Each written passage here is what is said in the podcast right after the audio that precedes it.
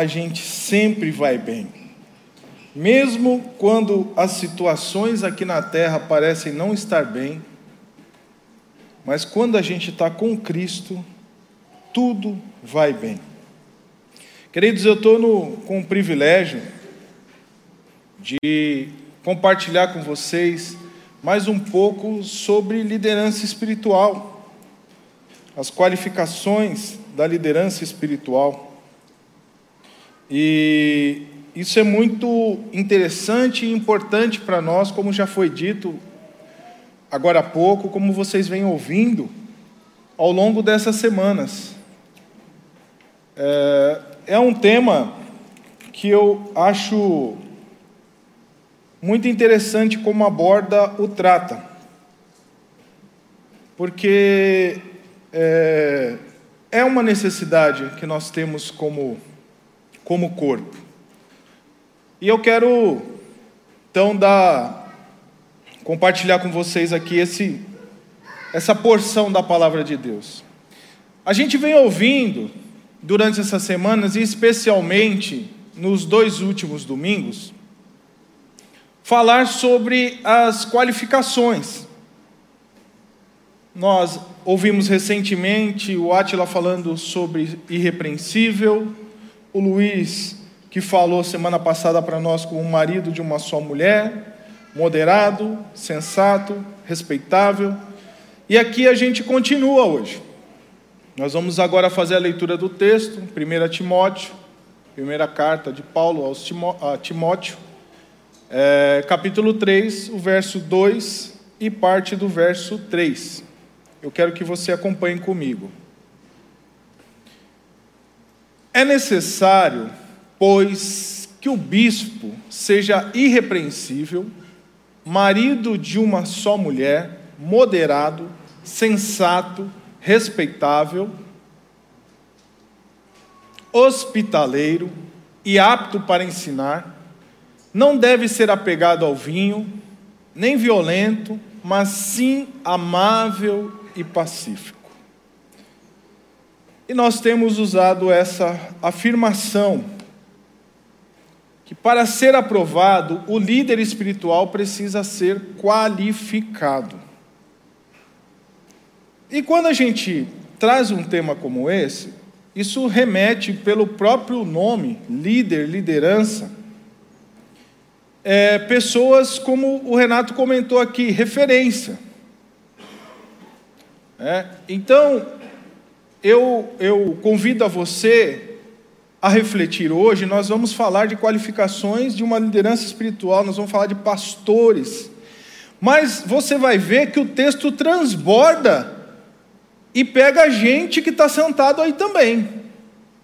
Você não é um pastor aqui da igreja, mas você vai ver que o norte que a palavra de Deus nos dá aponta para um, um modo de vida aponta para virtudes e qualidades que tem que estar na vida de todo cristão. Então, o que pega mais é que quem está na liderança, como na, é uma referência, tem uma cobrança maior, tem um esmero maior para ser um exemplo, para ser uma referência. E a gente pode ver isso na vida. Eu tive alguns episódios na minha vida com lideranças. É, e a gente tem que ver porque isso com, é, com muita seriedade e muito entendimento e discernimento. Porque a gente vive num, num mundo secularizado, um mundo relativista, um mundo centrado no homem, um mundo que tenta tirar Deus do centro e coloca o homem. Então, eu me lembro que aos 19 anos, quando fui tirar minha CNH, minha carteira de habilitação, é, eu vi ali o, nosso instrutor, que era o nosso líder, o cara que está dando aula para mim de, de é, as leis de trânsito, ensinando a dirigir com segurança tal. No dia que a gente foi fazer o teste da baliza, ele Estava ali na, na altura da Miguel, Miguel Stefano, não, ali perto do Plaza Sul. e ele furou um farol vermelho. Ele passou. E ele usou a seguinte frase: Faço o que eu mando, mas não faço o que eu faço. Hum. Não cai bem esse negócio, não, né? Então você pensa que um líder, quando não dá o exemplo, ele compromete a sua liderança. Eu me lembro também de um pastor que eu conheci, hum, já pegou para o lado dos pastores, mas é uma realidade, eu me lembrei disso. É, há muitos anos atrás, e a gente, ele estava na minha casa, a gente estava conversando, um homem muito usado nas escrituras, tal, aquela coisa, e de repente a gente está conversando sobre as coisas cotidianas do dia a dia, e ele, ah, eu preciso comprar um carro, eu preciso tirar minha carta, não sei o quê, e eu fui na autoescola tal, e eles cobram tanto para contratar a carta. Como é que é? Irmão fulano, como é que é que você falou aí? Não, lá eles cobram tanto para você pagar e passar, não tem problema. Não vai ter erro. falei, irmão fulano, você tem noção do que você está falando? Por quê? Você vai comprar uma carta? É. Irmão, pelo amor de Jesus Cristo. Isso é trambique. Isso é cambalacho. Quem anda com Jesus não. Olha, veja só, estava lidando com um pastor. Mas eu também tive bons exemplos. E eu me lembro que alguns anos atrás eu entrei numa empresa, um dos é, grupos é, empresariais aqui do Brasil, e eu estava acostumado, você, quando chega num lugar e você vai pegar um elevador, você respeita uma fila. Quem chegou primeiro, tal, não sei o quê, e eu vinha com esse, vou usar a palavra que alguns vão entender, eu vinha com esse mindset, eu vinha com essa cabeça, com essa visão, oh, respeitar a fila, tal, não sei o quê, bonitinho, na hora de chegar, nas interações de almoço, tal, beleza. Eu chego nessa empresa e eu vejo o vice-presidente da empresa, um cara que tinha um código que eles, eles tinham, toda a diretoria tinha um código que se ele digitasse aquele código, o elevador vinha vazio, ele entrava e parava no andar da diretoria. Era um direito do cara. Eu vi esse cara inúmeras vezes. Tá lá, ele chegou primeiro, estava sozinho no corredor, e chegaram três, quatro, cinco pessoas, e ele dá a vez para as pessoas e fazer questão que as pessoas entrassem primeiro que ele. Eu falei, meu Deus do céu, que negócio é esse? E aquilo começou a entrar dentro de mim. Daí a pouco, ele está multiplicando essa atitude dentro da empresa. E eu peguei isso, outros colegas pegaram, todo mundo fazia questão que o outro entrasse antes, dava o lugar, dava a vez. Num exemplo de gentileza, num exemplo de preferir ao outro, de um, um exemplo de não usar a, a, a posição para usar um direito que lhe cabia, que era um código especial, e o cara abria mão daquilo simplesmente por entender que fazia parte de um todo. Então a gente vê que essa questão de liderança, ela mexe muito com a gente e ela está no nosso dia a dia, está no meu dia a dia, está no seu dia a dia. Eu posso usar um outro exemplo aqui para você. Nas equipes esportivas, Toda equipe tem um capitão, é um representante, é o líder. Esse, esse camarada ou essa, essa pessoa, né, essa mulher ou esse homem, esse rapaz, essa moça, eles são elegidos pelas suas qualificações, pela influência que ele tem, pela, pela como ele permeia no grupo, como ele influencia o grupo é, positivamente. E mas um capitão ou um líder, ele não é alguém acima da verdade. Ele é um igual que exerce liderança. É assim que nós entendemos aqui na borda. Por isso que nós não temos tronos aqui em cima. Por isso que nós não fazemos aniversário do pastor A, do pastor B. Os colegas de outros ministérios que me perdoem, me desculpem, mas é uma realidade da nossa visão aqui. Por isso que nós não temos preferências. Por isso que quando tem um café da manhã aqui, e você vai ter oportunidade quando nós voltarmos, você vai ver que os pastores da igreja lavam louça. Que os pastores da igreja ajudam a arrumar cadeira. Que tomam café na mesa como você toma. O que está para você comer é o que está para ele comer. E eu já participei de igrejas onde a mesa do pastor tinha fruta, tinha suco, tinha café com leite, tinha isso, tinha aquilo, tinha, né? Ah, toda aquela babação, perdão da expressão, às vezes eu me empolgo, né? É, mas, e você se sentia meio que diminuído. Você fala, ué, o que, que acontece? O cara está num degrau acima para chegar no céu? Eu não sei. Então você percebe que aqui na borda, a gente entende que a liderança espiritual, apesar de ser uma referência, e existe é, um peso maior sobre nós, claro, existe, nós vimos isso em, em, semanas, em algumas semanas passadas, mas você vê que nós nos tratamos como iguais, a gente prefere ser chamado pelo nome, porque a gente entende que o pastor é um dom, eu estou exercendo o meu ministério. Eu não sou melhor do que ninguém por isso.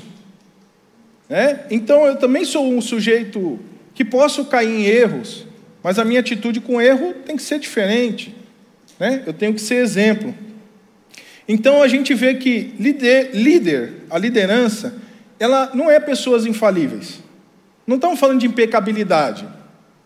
Nós estamos falando de pessoas iguais, comuns, mas que estão em uma função de referência dentro da comunidade, uma função diferente, mas somos todos iguais. E hoje nós vamos falar sobre quatro qualificações dos pastores. Mas é por isso que eu falei, você vai ver que a hora que a gente lê isso aí, vai transbordar para você.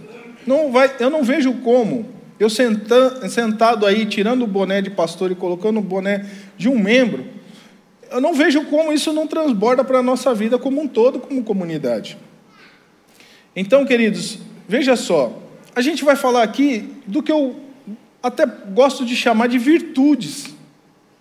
E o que a gente tem falado nesses domingos de virtudes, coisas que vão do lado virtudes pessoais, virtudes familiares, virtudes ministeriais. O, o modelo para um seguidor de Jesus coloca a régua lá em cima, para todos nós. Para você seguir a Jesus, Jesus vai te dando orientações, exemplos, vai trabalhando no seu caráter, na sua vida, e você vai percebendo que a régua vai subindo, e é um passo que você dá que não dá para voltar mais atrás.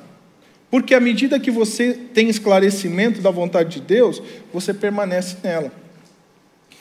E a gente percebe que assim é muito confrontado os padrões de Deus com os padrões do mundo. E a gente veio aqui para botar né, a bola no chão, para poder assentar aqui a poeira e falar assim: vamos ver como é que Deus encara essas virtudes. Você tem ouvido sobre isso. O alvo é imitar Jesus, é caráter e integridade exemplar. Essa é a nossa missão. Né? Isso é o que está para nós como seguidores. E nós ouvimos já é, nas ministrações que aconteceram que esse bispo que o texto fala, é necessário que o bispo seja, está é, tá ali na função de um supervisor, de alguém que supervisiona. É, então ele deve dar o exemplo, como em qualquer liderança. Quando um líder não é modelo, ele perde a autoridade para agir na supervisão. Esse é o problema. Que qualquer liderança que se tenha, você que é um líder na empresa que você trabalha, você pai e mãe, que são líderes dentro do lar, você jovem, que é um líder lá na sua sala de aula, no, no time, no esporte que você pratica, é, à medida que você não é modelo, não segue, um, não dá o exemplo, você perde a autoridade na sua liderança. Isso acontece e é padrão para todos nós. E com pastores, que é o nosso assunto, não é diferente. Então, você tem que ser um exemplo, inclusive quando comete erros. Reconhecê-los é o primeiro. Então começa de nós, pastores, quando erramos, reconhecermos e buscarmos, em segundo momento, a correção desses erros. Mas vamos à primeira qualificação de hoje que nós vamos falar. Hospitaleiro. Então, um líder espiritual, um pastor, e aí transborda para todo aquele que segue Jesus, ele tem que ser hospitaleiro. É alguém que precisa ser relacional, precisa ser acessível. É, não pode fazer distinção de pessoas, ter os preferidos. Sabe? Tem que ser receptivo. E a gente pode esclarecer isso um pouquinho mais nessa frase, que refere-se a uma pessoa que gosta de relacionar-se com pessoas. Pastor tem que gostar de gente. Pastor tem que gostar de relacionar-se com pessoas. Não tem como alguém querer ser um pastor e não gostar de gente. Você pode ser bom de teologia, você pode ser bom dando aula, você pode ter um monte de qualidades, mas se você não gostar de gente, você não está qualificado para ser um pastor. Nós não estamos falando aqui de, de jeito. Tem uns que são mais tímidos, outros já são mais ousados, né? Eu, por exemplo, tenho uma certa timidez. Você me vê todo brincalhão, mas assim, no terreno onde eu conheço as pessoas, eu fico muito à vontade. Onde eu chego eu não conheço, eu sou meio um gatinho. Um leão, dentro das quatro paredes aqui eu sou um leão. Eu sair lá fora eu viro um gatinho, porque é o meu jeito, eu sou tímido, embora não pareça, mas eu sou. É, e é muito interessante isso, queridos, porque é, nós precisamos é, ser hospitaleiros. Um pastor não pode ser carrancudo, delegado, embora tem muito delegado de bom humor hoje, mas aquela cara carrancuda, fechada, o cara que passa e o mar de gente vai se abrindo, porque senão você vai ver onde que vai dar, né? Tem a, a cadeira dele separada, o grupo dele separado, é, ele só vai na casa de A e de B, ele só cumprimenta C ou D, é, só chega na hora da pregação e vai embora antes. Quer dizer, Não bate com a palavra de Deus. Tem que ser hospitaleiro. Tem que gostar de relacionar-se com gente. Não pode ser um, um exclusivista. Sabe? Então, a gente vê essa virtude apoiada inclusive em outros textos da palavra de Deus. Veja comigo, olha. Em Hebreus 13, 2 diz assim: ó, não se esqueçam, aí falando para todos, hein? Não se esqueçam da hospitalidade do relacionamento com gente. Foi praticando a que, sem o saber, alguns acolheram anjos. Veja que a Bíblia reforça essa questão da hospitalidade, de você ser acessível. Um pastor tem que ser acessível. Nós não estamos falando também aqui de alguém que às vezes é, precisa falar com um pastor e não consegue, por conta de agenda. Porque às vezes pode ser uma questão, e eu já vi isso muito acontecer em igreja, né, uma questão de desorganização ou de dedicação de quem precisa falar com o pastor. Porque a pessoa abre alguns horários para você numa agenda e às vezes não dá, não se encaixa com os seus horários. Né? Ou a, às vezes eu já vi isso acontecer também, as pessoas que, ah, mas não está no horário que eu quero. Ah, tem que encontrar num, num, numa sexta-noite. Pô, sexta-noite é o dia do meu futebol, aí não dá. Entende? Aí nós não estamos falando desse tipo de acessibilidade. Nós estamos falando de gente que é acessível no contato, né? Então, a hospitalidade é uma virtude muito importante na vida do pastor, na vida do líder espiritual e é importante na vida da comunidade.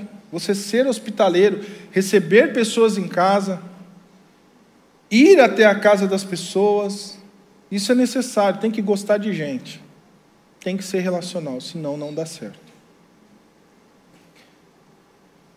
A gente vai falar agora de mais uma qualificação para o pastor, que ele tem que ser apto para ensinar. E apto para ensinar, nós estamos falando aqui de alguém instruído na palavra, que sabe transmitir, que é capacitado a instruir. Isso é, é interessante, queridos, porque eu já vi muita gente com conhecimento muito profundo e, dominar algumas áreas, alguns assuntos, mas não ter condições, não saber passar o que conhece. Eu já tive muitos professores assim. Eu tive professores que eu martelei o, o, o ginásio, né? Vou falar uma coisa que muitos dos mais novos não vão entender. Mas no ginásio, assim, eu não entendi uma determinada coisa que era simples, e eu lá no, no colegial, no segundo grau, numa explicação de cinco minutos de um professor, eu falei: é isso? Caramba, eu martelando aqui há quatro, cinco anos, tomando pau nas, no, nos, nas atividades em prova, porque eu não conseguia desenvolver o exercício que eu não entendia, e é isso. Então a gente vê que um pastor, ele precisa ser apto a ensinar. Só que existe, né? Acompanha aí comigo que isso quer dizer, refere-se a quem é capaz de instruir e aconselhar outros com fidelidade na palavra de Deus. É? Então, um pastor ele precisa ser apto a ensinar. Quando a gente está falando sobre isso, é, a gente vê que saber ensinar e aconselhar é uma tarefa de todo cristão. Alguns estarão dentro de uma sala de aula, Outros estarão num palco falando para a comunidade toda. Mas no dia a dia, você também precisa estar apto a ensinar a palavra, a aconselhar no tete a tete, porque essa, essa é a nossa missão, falar de Jesus, né? aconselhar com ótica na palavra de Deus. Então a gente vê que, se você resumir o Evangelho em uma única palavra, eu resumo em relacionamento. Relacionamento com Deus e relacionamento com o próximo e relacionamento consigo mesmo. Porque o Evangelho faz a gente enxergar melhor tudo isso. Você enxerga e entende melhor Deus, você entende, enxerga melhor as pessoas, entende a parte do servir, e você se entende melhor. Muitas respostas vêm quando você entende a verdade do Evangelho. Quando você começa a seguir Jesus, muitas perguntas são respondidas, muitos traumas são superados, e você entende que com Deus você é a maioria, e você vê que perante Deus todos nós somos iguais e que Deus dá oportunidade e é acessível a todos, e está sempre à distância de uma oração. Então nós vemos que é, ensinar e aconselhar dentro da palavra é uma qualificação que precisa estar na vida de um pastor. É, veja o que o texto de Colossenses 3,16 diz, e nós estudamos isso recentemente: habite ricamente em vocês a palavra de Cristo. Ensinem e aconselhem-se uns aos outros com toda a sabedoria. É? Essa sabedoria ela vem do alto, ela vem das escrituras. Então você vê a Bíblia dando essa orientação para todos nós. Então nós, na condição aqui de pastores, temos que estar aptos a ensinar, a aconselhar, com fidelidade à palavra de Deus. Se você encontrar um de nós que não esteja apto a ensinar e aconselhar dentro da palavra de Deus, nós não estamos servindo mais para poder pastorear. Vamos a outra qualificação. Não apegado ao vinho. É, veja que mais do que simplesmente a atitude de lidar com uma, um tipo de bebida, traz por trás essa qualificação muita coisa. Ela fala de moderação, ela fala de equilíbrio.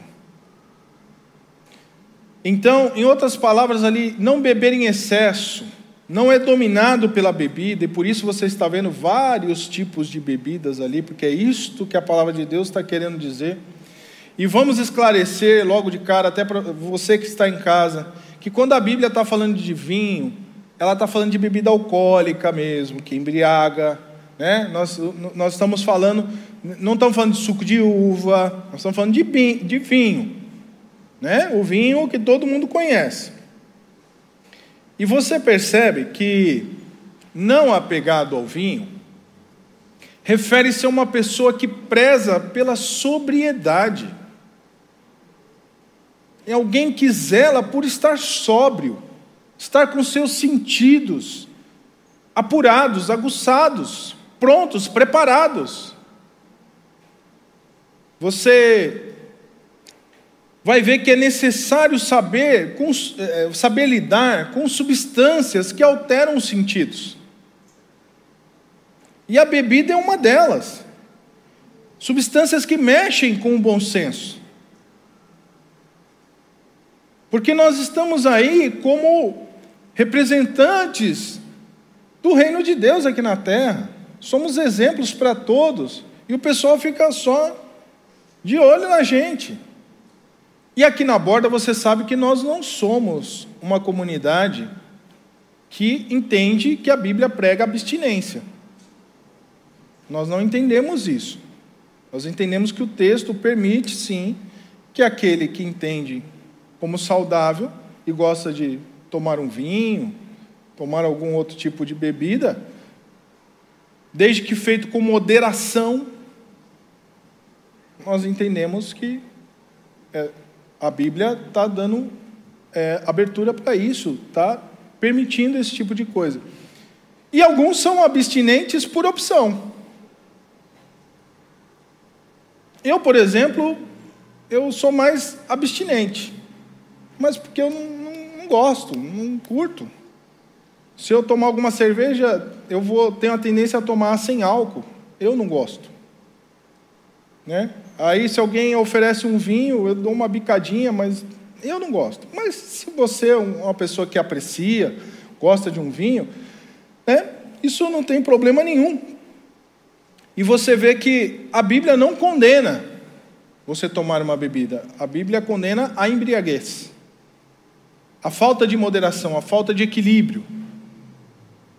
Embora você saiba que aqui também muitos podem ser pegos, pegos nessa rede, que é se você beber e sair fora da lei, não dirija, né?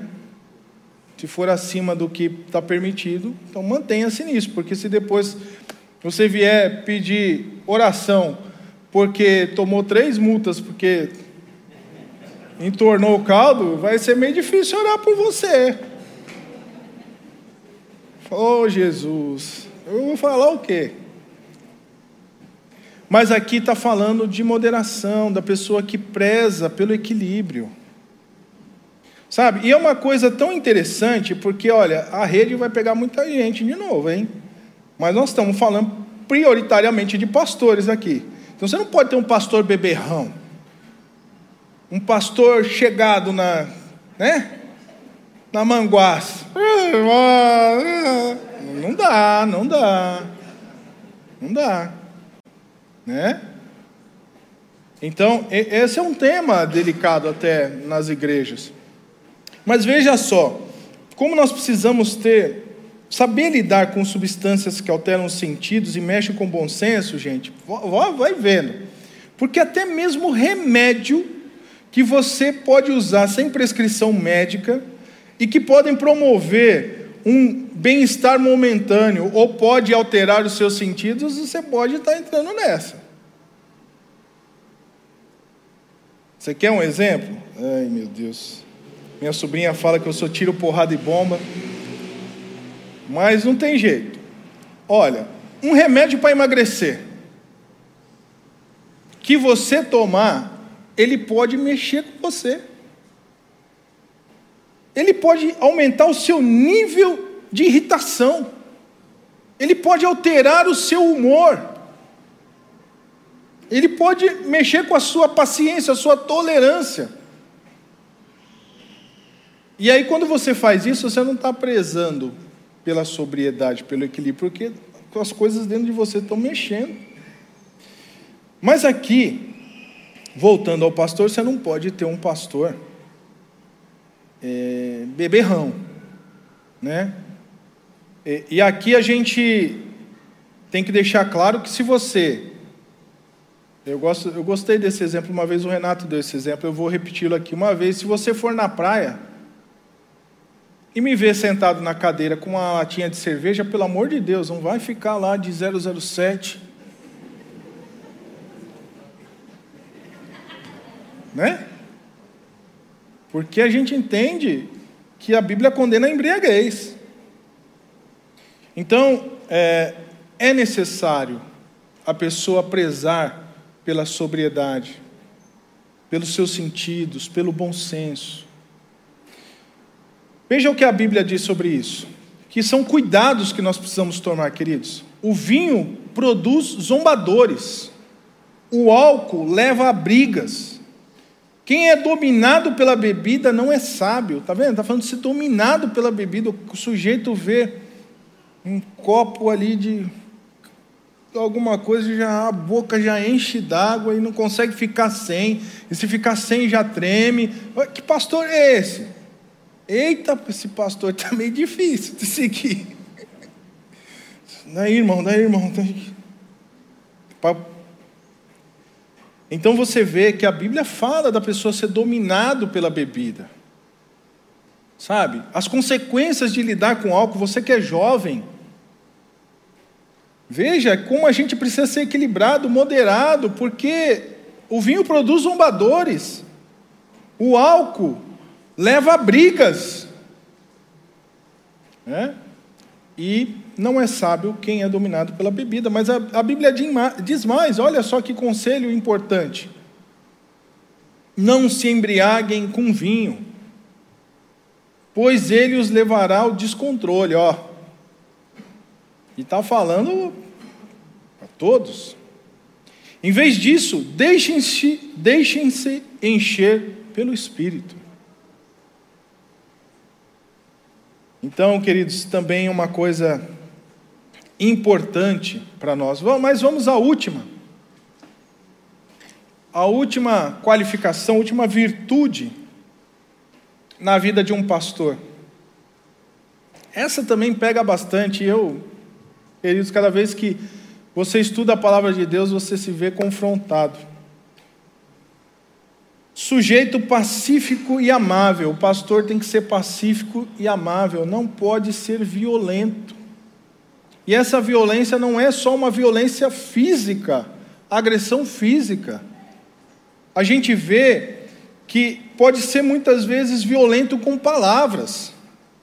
É você que me apontou na avaliação dos pastores. Vem aqui ontem a conversa. Quem que você pensa que você é? Sou pastor. Coloque-se no seu lugar. Aí. Porque eu sou mais próximo. Isso é violência. Né? Com as palavras. Mas é uma pessoa ali inimigo de brigas, atua para desfazer conflitos. Você vê que é uma pessoa que, que refere-se a uma pessoa que não reage mal, inclusive quando é criticado. É um pacificador. Você vê que é, tem que ser um bombeirinho. O conflito começa, ele já vai jogando extintor da, da palavra de Deus, do, da serenidade, da espiritualidade, apagando os pequenos focos de incêndio. Porque nós não podemos ter pastor brigão. Pastor violento tem que ser amável, tem que ser pacífico.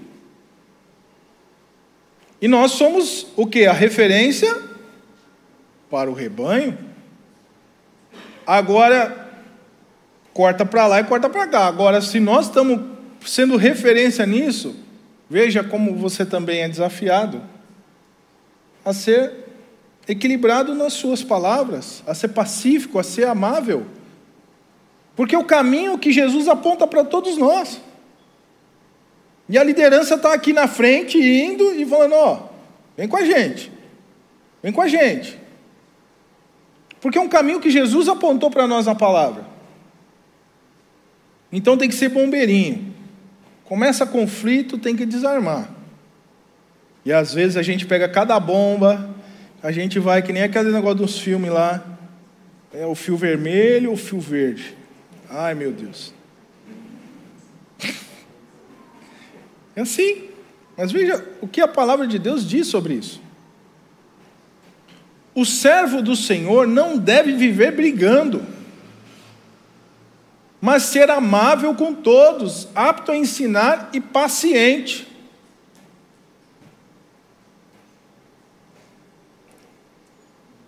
E veja que ainda tem mais que a Bíblia fala sobre essa questão de ser um pacificador, de ser amável, de não ser violento, não ser brigão. Provérbios 16, 28 e 29 diz assim: O homem perverso provoca dissensão, contendas, discussão, brigas. E o que espalha boatos afasta bons amigos. Triste.